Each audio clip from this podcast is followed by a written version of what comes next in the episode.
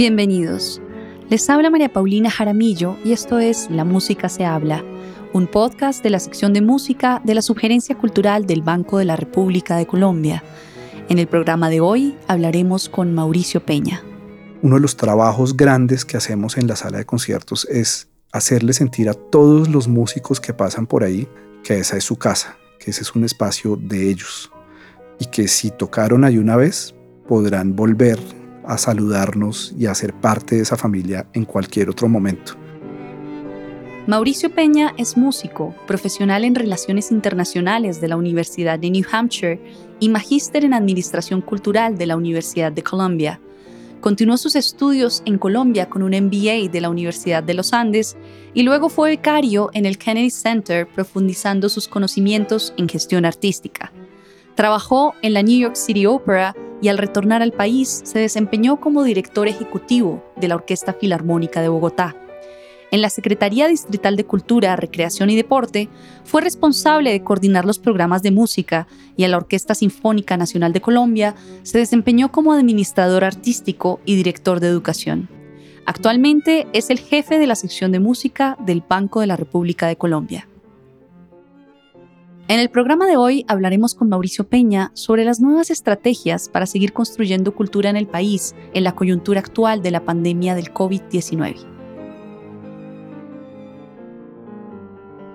Bienvenido Mauricio.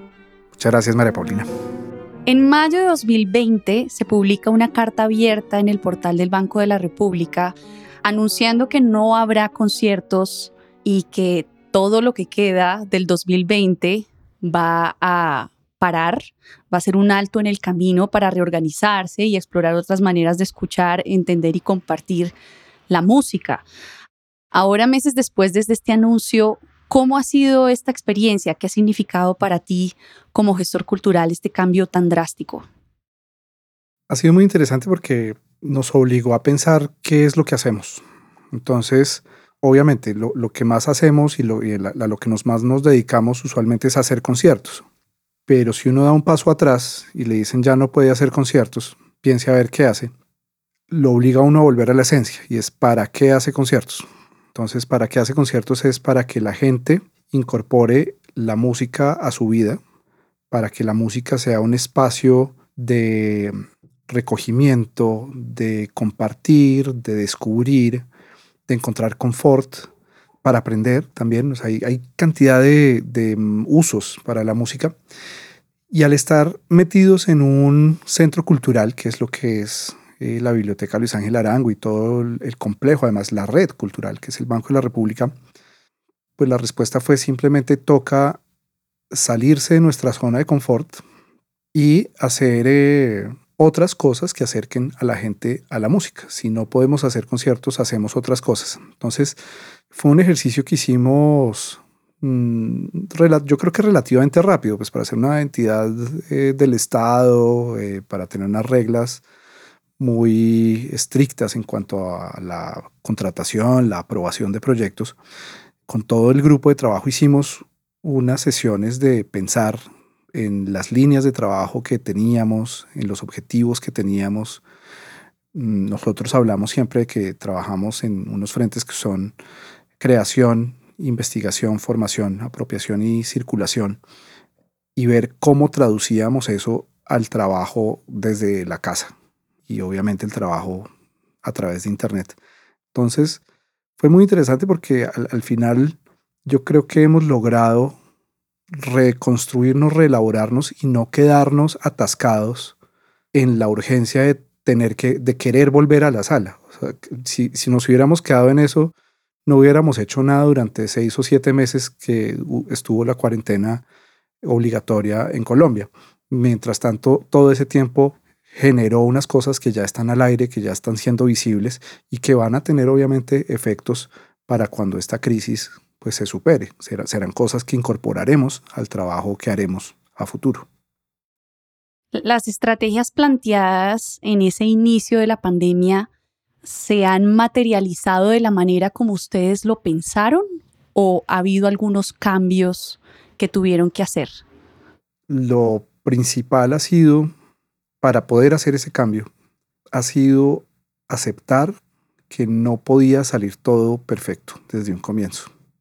Entonces nosotros obviamente tenemos unos procesos y unas herramientas para que los conciertos nos salgan, yo diría que casi perfectos y no perfectos.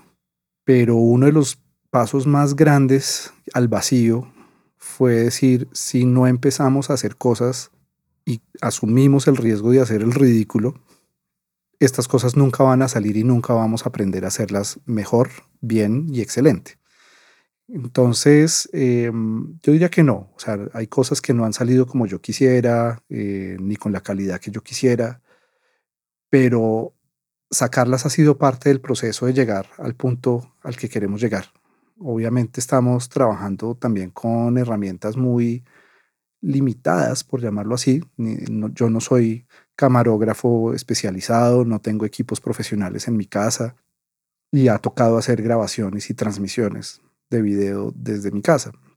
Lo mismo hablando, por ejemplo, de los jóvenes intérpretes que están haciendo eh, grabaciones de lo que llamamos nosotros videos de cuadritos, que es cada cuadrito es un músico en su casa, pues eso también ha implicado que cada músico con, con el equipo que tenga se graba y lo que sí estamos brindando es tratar de subirle el nivel a eso con un apoyo lateral, por llamarlo así, con un equipo de asesores de video, con un equipo de asesores y de ingenieros de audio que ayudan a que técnicamente la cosa mejore en su producto y en su presentación final al público.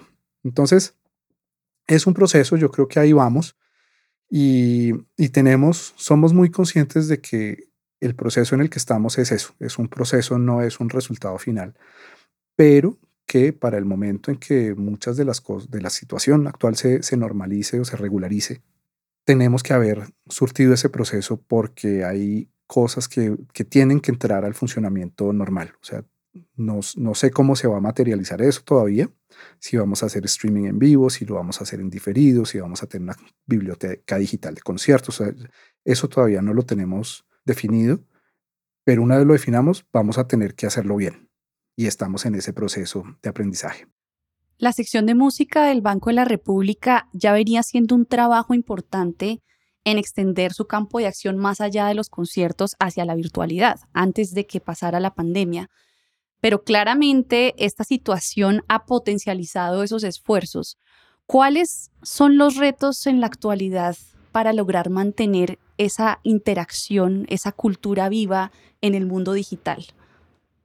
Yo creo que el, principal reto es que hay una cantidad de oferta en el ambiente y la oferta no es solo local, no es solo de Bogotá en el caso nuestro que estamos en esta ciudad, no es solo regional, no es nacional, es completamente internacional. Entonces, ¿qué es lo que nos va a hacer especiales? y cómo nos vamos a relacionar con el público. Entonces yo creo que una de las primeras cosas que ocurrió, como tú bien lo dices, esto no era nuevo, pero sí estaba un poquito en pañales. Eh, nosotros venimos hablando hace muchos años, quizás unos 10 años, los, los, años que yo llevo en el Banco de la República, hablando de la necesidad de crear una plataforma o las herramientas para poder hacer transmisiones de video Obviamente eso tiene unas implicaciones presupuestales y de infraestructura importantes que no, no se han materializado aún, pero esta situación puso de presente que eso es necesario y nos aseguró, nos aceleró unas cosas que ya veníamos negociando y discutiendo internamente, como es el caso de la contratación de lo que al interior hemos llamado una mediadora o un mediador digital. En el caso nuestro es una mediadora, se llama Irene Litvac y em, Irene pues se ha encargado de ser quien media entre nosotros y el público. Nosotros somos relativamente buenos para pensar en cómo hacer un concierto, si hacer el estreno de una obra de manera nueva, que fue lo que hicimos con Santiago Cañón y creo que eso nos salió muy bonito pero cómo llevarle eso al público y cómo comunicárselo en un lenguaje de redes sociales, de tweets, de posts, de todo ese tipo de cosas que, se manejan hoy día, esa no, no es mi especialidad, no tenemos un equipo especializado en nuestro equipo y obviamente nuestra oficina de divulgación del, del Banco de la República pues tiene unos frentes de trabajo muy amplios y no necesariamente especializados en música. Entonces, esa fue una inclusión muy importante que no se, no se dio solo por la pandemia. Eso era algo que veníamos hablando hace ya muchos meses de la necesidad de tener una persona mucho más especializada en hablar los dos idiomas, el idioma de la música y el idioma de redes sociales y hacer un cruce entre los dos para poder llegarle al público con eso. Y yo creo que ha habido cosas que ha hecho Irene que, han sido bien interesantes. Entre esas, eh, ella ha sido un puente también entre nosotros, la oficina de música, y otras oficinas y otras disciplinas que, se, que trabajan dentro del Banco de la República. ¿Y cómo han lidiado con el tema de los derechos de autor cuando hay un vuelco a la virtualidad? ¿Qué pasa con eso? Yo creo que ese ha sido el, reto más grande. El reto más grande porque el Banco de la República es una entidad que no da un paso sin tener absolutamente todo claro a nivel legal. Y es absolutamente estricto en ese sentido nosotros somos de alguna manera para muchas entidades un centro de consulta sobre cómo hacemos las cosas. Entonces no, es raro que dos o tres veces al año yo reciba una llamada de, un teatro, de una Secretaría de Cultura o de un artista o algo preguntándome cómo hacen ustedes para, y ahí los ítems son eternos, o sea, eh, gestionar el ingreso de un artista al país, eh, comprar unos pasajes para no sé qué, eh, alquilar un equipo, dónde consigo un clavecín, eh, quién afina esto, quién repara un violín, he hecho 50 mil cosas. Y entre esas está el tema de derechos de autor. También eh, nos hemos vuelto un referente, creo, para el cómo se deben gestionar los derechos de autor. La legislación en Colombia yo creo que tiene algunos vacíos no son muy, muy claros y, eso genera unas ambigüedades al, momento de gestionar. También creo que, que las entidades que gestionan los derechos muchas veces están más estructuradas para cosas comerciales y, y no necesariamente para entidades pequeñas, culturales. Eh, entonces las gestiones a veces no son ágiles, no son claras. Y obviamente desde, desde el Estado se requiere una claridad absoluta. Y dentro de la informalidad, y, es, una pena, es una pena decirlo, pero es una de las grandes dificultades que tenemos nosotros, eh, los compositores colombianos, en nuestra experiencia está que la gran mayoría no, se, no están asociados a entidades en, en el país. Entonces, casi que la gestión de derechos de autor toca hacerla persona por persona y eso pues obviamente es un volumen de trabajo muy alto. En cuanto al reto que tú señalas, pues el, reto gigante para este año pues fue que nosotros sabíamos ya cómo gestionar, igual que, que en la producción de un concierto, sabíamos cómo conseguir los derechos de autor para hacer un concierto, para hacer un disco también, pero no para hacer un video eh, digital, no para hacer un concierto digital, no para hacer un podcast. Entonces, eso ha sido un proceso que, ha sido largo. Siento que también esto fue algo que le llegó también a las entidades que gestionan los, los derechos de los autores. Ellos tampoco esperaban que todo el mundo se volcara de un día para otro al mundo digital y que tuvieran que resolverle a cantidad de entidades esta situación de derechos digitales, que si antes eran excepcionales y, y, obviamente también toca tener en cuenta que, que, esto llega a un público mucho más amplio, mucho más masivo, y por ende pues, pues también eh, las tarifas o lo, cómo se cobra eso, pues se, piensa de esa manera, pero cuando, cuando eso se vuelve la norma, pues cobrar tarifas onerosas pues se vuelve perjudicial para el funcionamiento. Una cosa es pagar algo costoso una vez como una cosa excepcional, pero ya cuando el día a día se vuelve a hacer cosas digitales, pues esos altos costos se vuelven restrictivos y entonces surge la necesidad de renegociar, plantear que eso no me, que, que, eso podrá cobrarlo usted, pero me va a quebrar si yo hago eso. Entonces, eso ha sido difícil, em, lo más demorado para, para nosotros, pero como te decía al comienzo, para nosotros es parte del proceso de llegar a un punto final en donde estas actividades digitales queden integradas a la manera de funcionar. Entonces, resolver eso para nosotros obviamente no es eh, una dicha, ni ha sido ágil, ni ha sido fácil, pero lo vemos como parte del proceso de salir al otro lado como una entidad más fortalecida, más enriquecida en el tipo de actividades que puede hacer y sobre todo más tranquila en la manera de hacerlas bien desde el punto de vista legal. Dentro de las iniciativas que se pusieron en marcha para mantener esa oferta cultural del banco en la virtualidad está la línea de podcast, La música se habla. ¿Cómo surgió esta idea y por qué escogieron este tipo de formato podcast para este proyecto? Yo ya venía con esa idea hace muchos años y tenía entrevistas por ahí guardadas, entrevistas a veces muy bonitas. Eh, recuerdo que entrevisté a la flautista Laura del Sol Jiménez cuando estuve en la serie de los jóvenes intérpretes. Entrevisté al teorbista Esteban Larrota cuando vino alguna vez. También en, algún momento la Universidad Javeriana me invitó a entrevistar a María Claudia Parias cuando ella acababa de ser la gerente de la Filarmónica de Bogotá.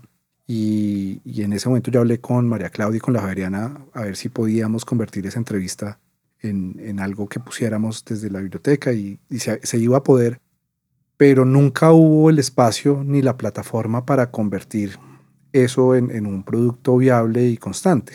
Y por otro lado, dentro de la actividad periódica que tenemos en la sala de conciertos, sí hacemos entrevistas, unas, no sé, unas cinco o seis al año, a compositores en particular, como parte del estímulo a la composición y de la publicación de discos, el encargo de obra, los conciertos monográficos, o cuando viene algún compositor eh, extranjero que se resalta en la programación.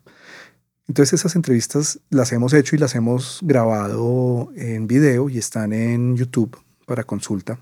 Entonces creo que fue un paso natural decir, pues si no podemos hacer un concierto, podemos hablar con toda esta gente, mostrar un poquito la trasescena de lo que es el sector musical. Yo creo que fue un paso natural, que ya lo habíamos hecho, teníamos esa piquiña de que el público sí se conectara con el público. Y por otro lado, pues como somos una red cultural, ya había áreas que tenían esa experiencia. Entonces, digamos, esa es de las cosas donde en el orden administrativo había cosas que ya estaban eh, adelantadas. No, no nos tocó inventarnos administrativamente en el sector público colombiano cómo es que hace uno un podcast, sino que llamamos a nuestros vecinos de la sugerencia cultural que tienen un podcast dedicado al, al proyecto de La Paz se cuenta y les preguntamos, bueno, ¿cómo pagan? ¿A quién contratan? ¿Cómo funciona eso? Entonces, hacer la traducción a crear eh, la estructura para hacer un podcast desde la sección de música fue relativamente fácil al contrario de los derechos de autor, donde eso sí era territorio virgen completamente. ¿Y por qué el nombre La música se habla?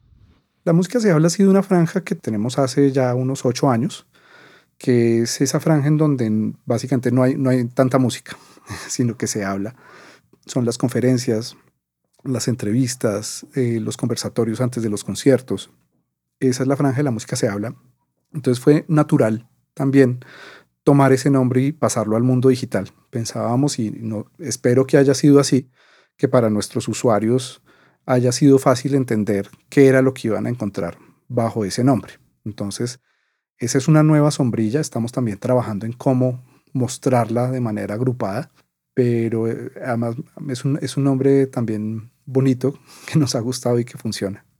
El Banco de la República también se ha involucrado en el proyecto Resetting the Stage, eh, ¿De qué se trata esta iniciativa, Mauricio? Resetting the Stage surgió como una colaboración entre algunas entidades con las que tenemos una buena relación, a veces por cosas de trabajo, a veces por relaciones más personales, que nos conocemos, somos parte del medio. Surgió básicamente porque yo quería, así como teníamos La música se habla, quería que hubiera un espacio en donde el sector cultural colombiano del sector musical específicamente pudiera hablar acerca de asuntos que le atañen en esta coyuntura, pensarse para la coyuntura y para después de esta coyuntura. Me contacté con Natalie Osa, que trabaja en la Asociación de Orquestas Sinfónicas de España, eh, que se llama AEOS, Natalie Osa es una violinista de Medellín que ya vive en España hace unos años. Y la llamé porque ella me invitó hace unos años a la, el encuentro anual de orquestas sinfónicas en España. Entonces ella lleva conferencistas especializados y fui un año y realmente unas presentaciones bien, bien buenas, entre ellas recuerdo la de Douglas McLennan, el director de Arts Journal, que hizo también toda una presentación de, de, cómo los medios digitales estaban transformando el mundo de las orquestas. Y pensé, bueno, ella, ya ha organizado conferencias y reuniones. Dicho, ¿para qué me enredo yo inventándome algo que alguien puede hacer por nosotros? Entonces la llamé para, que nos, para ver si le podía organizar algo para el Banco de la República. Y me dijo, no, yo le propongo más bien que se una a lo que ya estamos haciendo con el Global Leaders Program, que es un programa de formación en liderazgo para músicos jóvenes que está en Estados Unidos, que lo dirige también una persona que ya conocía, que es Marky Gillespie, que trabaja con la Orquesta Juvenil de las Américas, que mucha gente conoce como la JOA. Eh, y lo estamos haciendo también con Classical Next, que es un evento que es anual, que busca promover la presentación de nueva música en teatros, en festivales, y a quienes yo también conocía. Ahí está Fabián Kraus y Jennifer Dauterman, con quienes pues también he trabajado, hemos hablado, yo he sido también eh, jurado del Premio de Innovación de Classical Next durante algunos años. Entonces fue como, ah, bien, eh, listo, ¿no? Pues si ya nos conocemos, pues hablemos a ver cómo es. Entonces, ellos ya habían hecho una primera temporada, digamos, muy, muy como si fuera un teatro, una orquesta, hicieron una primera temporada, el primer semestre, de charlas y lograron bajar, no sé cómo llamarlo, no, no del pedestal, pero sí sacar de las oficinas y de esos lugares tan, tan exclusivos en donde están algunos gerentes, directores de juntas directivas, representantes de artistas, los mismos artistas, y ponerlos al frente de una cámara en sus casas a hablar acerca de la situación, a compartir ideas, a compartir preocupaciones. Y la invitación fue un poco a eso mismo. Entonces, el Banco de la República se unió para esta segunda temporada del segundo semestre y con algo que yo creo que ha sido dos cosas que han sido bastante interesantes. Una, eh, estamos proveyendo la traducción simultánea es decir, todas las charlas del primer semestre se hicieron solo en inglés y si uno no hablaba inglés, pues se perdió de todo. Estas charlas del segundo semestre incluyen la traducción simultánea, entonces cualquier persona hispanoparlante puede eh, conectarse a la sesión y tiene traducción simultánea de toda la, presentación. Pero también, y creo que eso ha sido muy interesante del, del proceso de construcción, cuando empezamos a ver la temática, empezamos a ver los invitados, una de mis grandes preocupaciones era que no se quedara todo en un enfoque europeo o norteamericano, que son contextos culturales diferentes, economías diferentes, estructuras del funcionamiento de la cultura diferentes.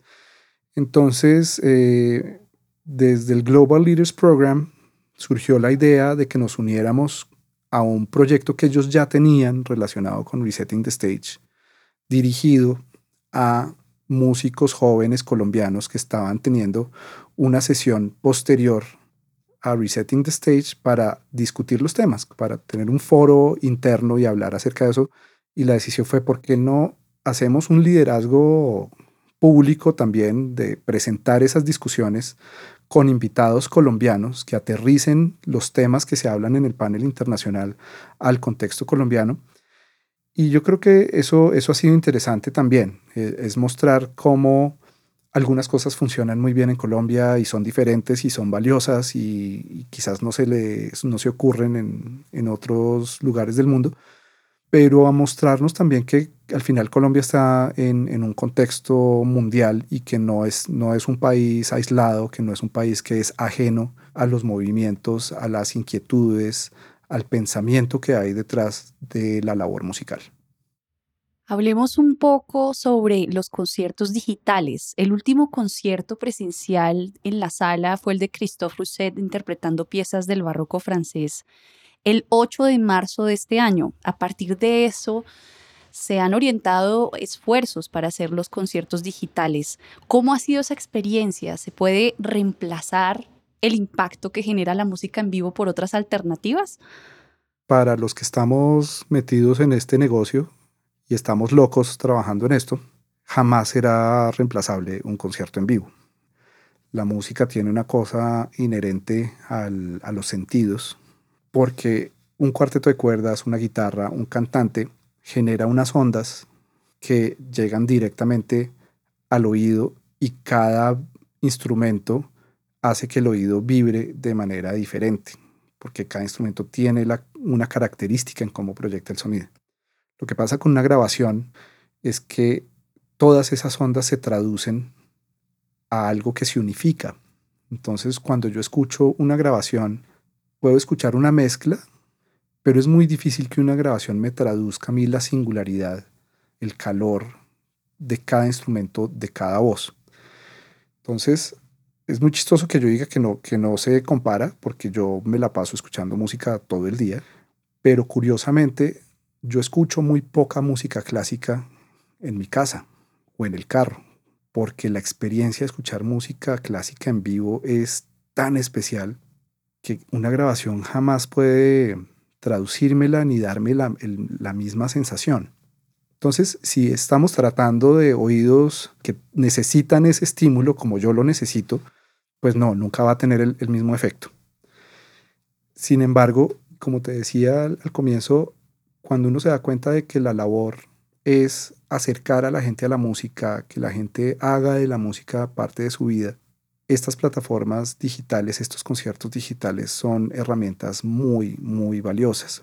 el ejemplo singular es el estreno de la obra de Damián Ponce de León, del, compositor Damián Ponce de León, una obra que le encargamos, que este año debía estrenarse en la sala de concierto como parte de, de, un recital del violonchelista Santiago Cañón.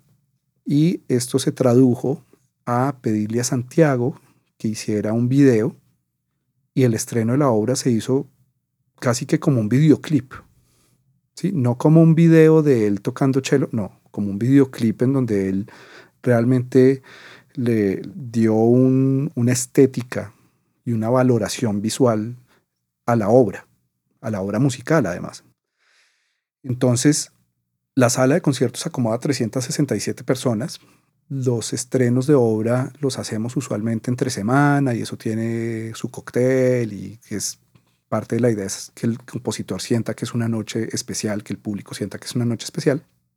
Pero entre semana ir a la sala de conciertos de la Biblioteca Luis Ángel Arango tiene su, su complique de tráfico, de parqueo, si llueve, si hubo algún accidente en la circunvalar, en el centro o algo. Y si bien nos va, llenamos la sala.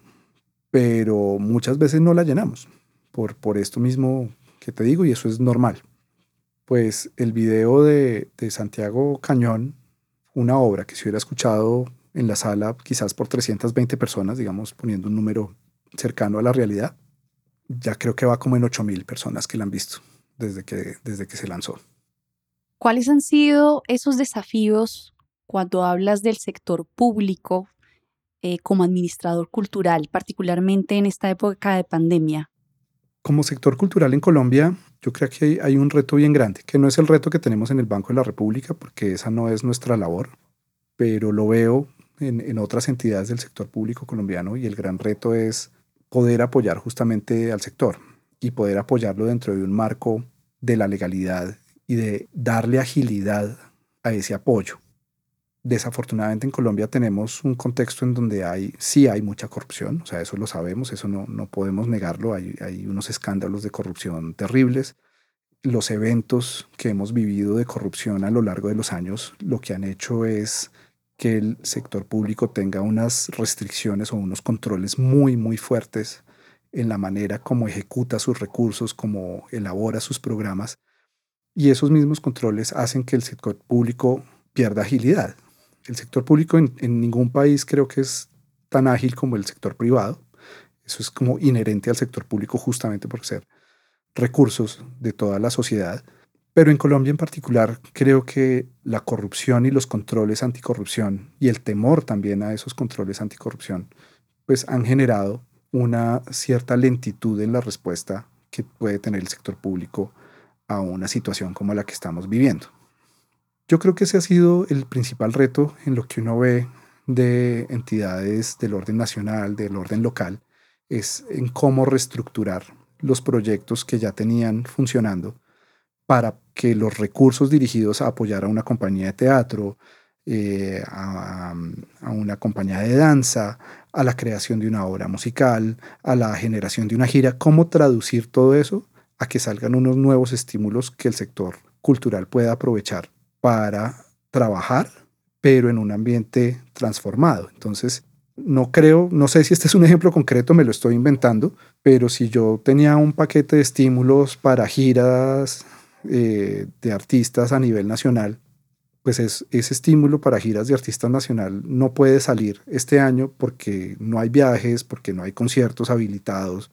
Eh, entonces, ¿cómo hago yo para que en una misma vigencia presupuestal, con todas las de la ley, cumpliendo con todos los requisitos de ley, yo transforme esa convocatoria, la lance, se presente gente, se la gane, la adjudique, pero transformando eso en la creación de videos musicales digitales?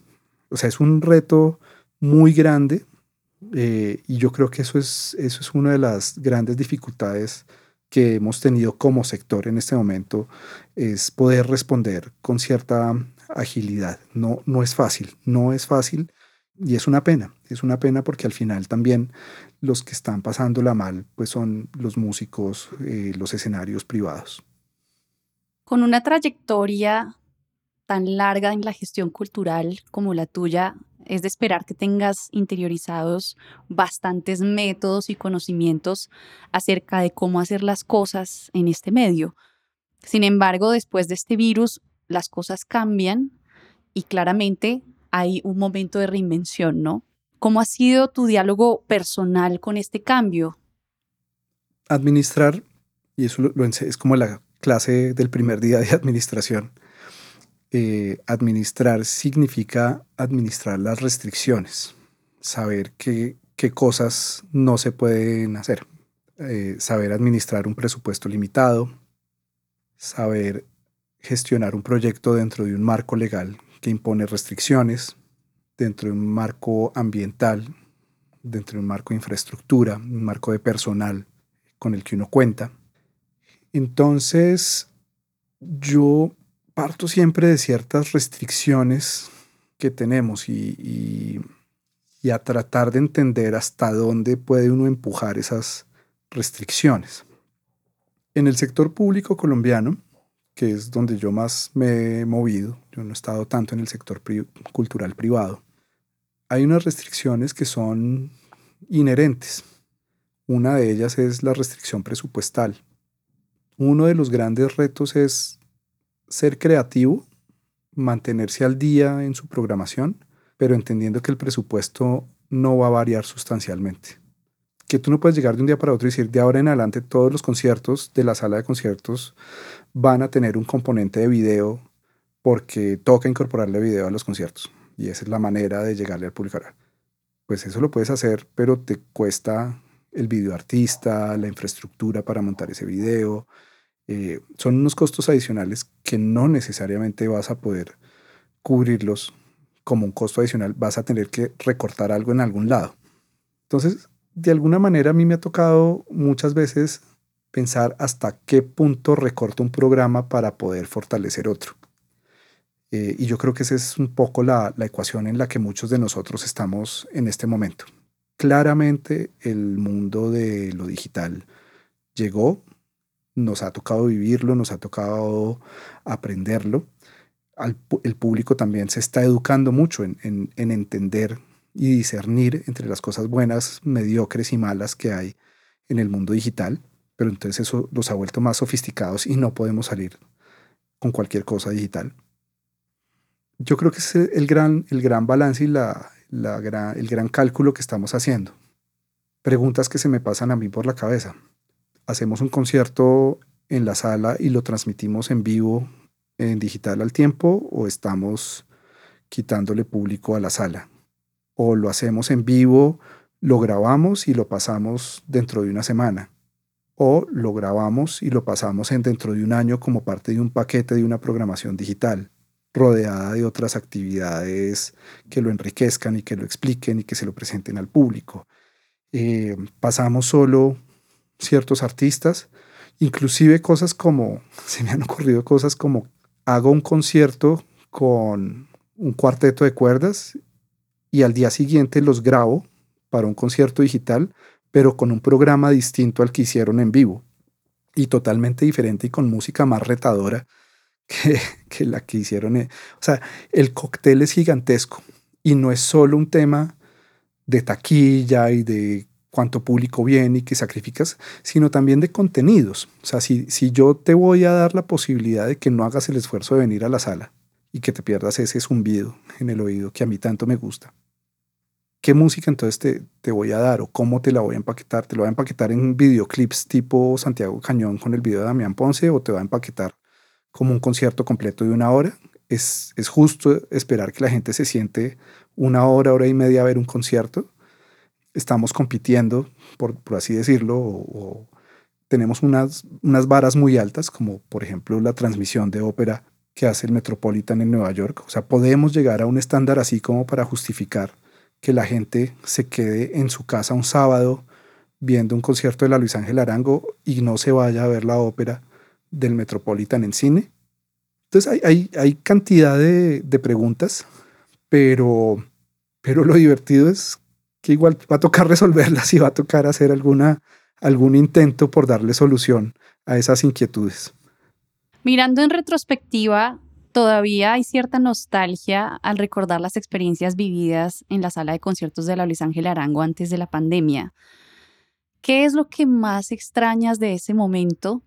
Y también, ¿qué aprendizajes nuevos tienes ahora después de esta experiencia? yo creo que lo que más extrañamos todos de todo es lo humano. Lo humano es el contacto. Y yo no me clasificaría como una persona altamente social, ni me la paso en fiestas, ni, en reuniones, ni saliendo todo el tiempo. Prefiero estar tranquilo en mi casa y, digamos, en, ese aspecto a mí, estar encerrado en mi casa, no, eso no ha sido un problema ni, ni salí corriendo a hacer reuniones por Zoom todos los días al comienzo de la, del encierro. Sin embargo, ir a un concierto, estar en una sala de conciertos, gestionar una sala de conciertos y una programación, tiene unos aspectos humanos muy bonitos, que empiezan desde el contacto mismo con el equipo de trabajo. Entonces tengo un equipo de trabajo donde hay unos seres humanos maravillosos, muy diferentes entre ellos, en donde a lo largo de un día vivimos todo tipo de emociones. Y el reto de convivir en un espacio como es una oficina, de sacar proyectos juntos adelante, de poder entendernos, eso es un aspecto muy bonito, muy bonito de entendernos como sociedad. De ahí sale uno de la oficina a los grupos de trabajo más amplios, en donde tiene que negociar personalidades, tiene que negociar algunos celos profesionales o incomodidades o incompatibilidades o tiene uno el colega de otra oficina con el que se adora y saca cosas adelante. Eh, y extrapolas y toda esa energía se, se va metiendo en una programación cultural también en la que tienes una relación con los artistas. Y yo en general creo que uno, uno de los trabajos grandes que hacemos en la sala de conciertos es hacerle sentir a todos los músicos que pasan por ahí que esa es su casa, que ese es un espacio de ellos y que si tocaron ahí una vez podrán volver a saludarnos y a ser parte de esa familia en cualquier otro momento y a seguir en contacto con nosotros. Eso lo extraño porque es una sala que es para hacer música, es una sala, la música es comunicación. Entonces, nosotros somos facilitadores de la comunicación entre artistas y público, e inclusive entre artistas y artistas, colaboraciones como la que mencionaba de Damián Ponce y Santiago Cañón. Qué extraño yo que el estreno de una obra como la de Damián, eso hubiera terminado en una cena, seguramente en mi casa, con Santiago y con Damián después del concierto, y nos hubiera unido mucho, y eso hubiera potenciado otras actividades. De cada relación, cada encuentro que hay en la sala de conciertos o en torno a proyectos de la sala de conciertos, salen nuevas cosas, salen amistades, salen conexiones, salen ideas, salen cosas que hacen que este mundo siga funcionando y que como seres humanos todos nos sintamos retroalimentados en cuanto a que nuestro trabajo sí tuvo sentido. Entonces yo, yo creo que lo que más extraño es que de esas relaciones sale el sentido, el sentido de vivir, el sentido, el propósito. Damián Ponce lo describía muy bien en una entrevista que debe estar por ahí en Facebook. Y él decía que la invitación a escribir esa obra le llegó en un momento muy apropiado. Esto es antes de la pandemia. Porque estaba un poco frustrado, sintiéndose sin dirección. Y que esto le dio una motivación muy grande. El hecho de que el Banco de la República le hubiera encargado la escritura de una obra. Lo mismo dijo Santiago él estaba encerrado en su casa, él no vive en Colombia realmente, él vive en Alemania actualmente, pero le tocó quedarse encerrado en su casa en Colombia y la invitación a grabar este video le dio un propósito, le dio un canal para expresar su musicalidad, su sentido artístico, su sentido estético. Y a todos nos pasa, yo creo, por lo menos a mí también me pasa eso, y es levantarme algunos días y, y pensar, pero ¿cuál es el propósito de todo esto? no, fue fácil llegar a ese propósito, el de comunicar y hacer que la gente haga de la música un elemento en su vida. Pero yo creo que eso es lo que más extraño, que, no es solo tener un propósito, es sentir, sentir el resultado y el logro de, haberse puesto ese propósito. Y eso en la sala de concierto lo vivimos. Cada concierto es una etapa de montaña del Tour de Francia. Es, lograr llegar a una meta muy alta de, de unir buena música en manos de buenos artistas, poniéndola en conexión con el público. Y ese sentido de, logro, pues no es tan fácil de, de encontrar en el mundo virtual. No, no es la misma sensación.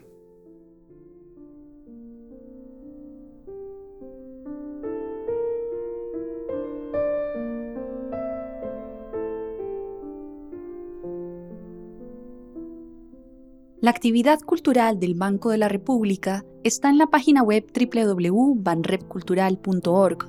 Síganos en Facebook como Sala de Conciertos Luis Ángel Arango y en Instagram, Twitter y YouTube como Banrep Cultural. La Música se habla es una producción de la sección de música de la Subgerencia Cultural del Banco de la República de Colombia la música de este podcast es parte del trío Opus 32 de la compositora colombiana Amparo Ángel, interpretado por el Swiss Piano Trio, grabación que hace parte del disco Compositores de Nuestro Tiempo, volumen 2, editado y publicado por el Banco de la República. Mi nombre es María Paulina Jaramillo. Hasta una próxima ocasión.